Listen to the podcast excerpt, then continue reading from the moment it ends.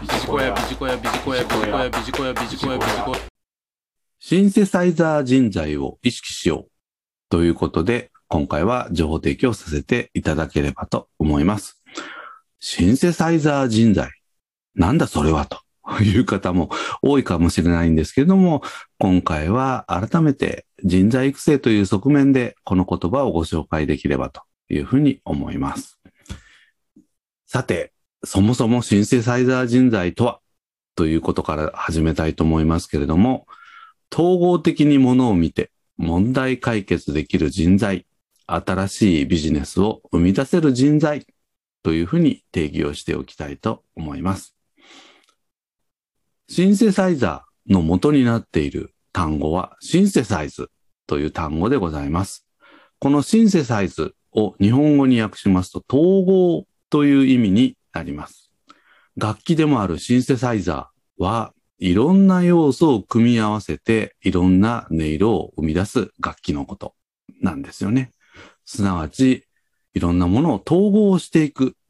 というのがこのシンセサイザー人材を考えるときのキーワードというふうに言ってもよろしいかと思います。特に昨今経営環境の変化のスピードが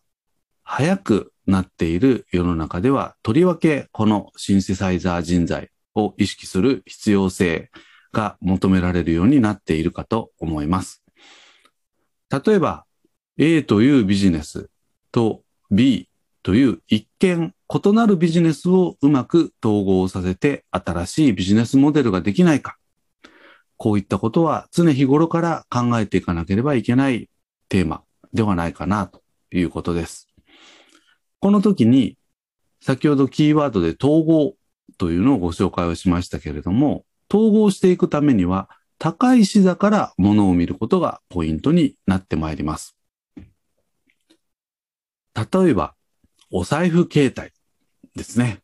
皆様の中にも使ってらっしゃる方多いかと思いますけれども、このお財布携帯というのは、もともとは携帯電話とキャッシュレス決済もともとはカード型のものが多かったですけれども、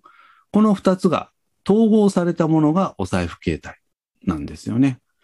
今ではこれは当たり前ですけれども、最初は違和感があった人が多いのではないでしょうか。なぜカードで使えるキャッシュレス決済に携帯を入れる必要があるのか。この違和感を持ったのは私もその中の一人でございます。ところが、カード単体ではチャージが面倒だったりして、そのうち携帯とキャッシュレス決済の組み合わさったお財布携帯でなければ、なかなか便利にできないよね、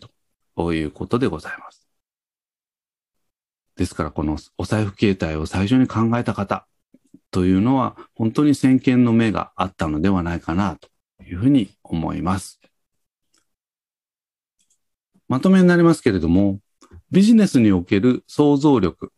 は既存のものを掛け合わせて新しいビジネスを生み出すことです。空想するということにはコストがかかりません。ぜひ気軽に思考のトレーニングをしてみる。これがシンセサイザー人材を目指す第一歩というふうに言ってもよろしいかと思います。以上、シンセサイザー人材を意識しようということで情報提供をさせていただきました。ビジコヤ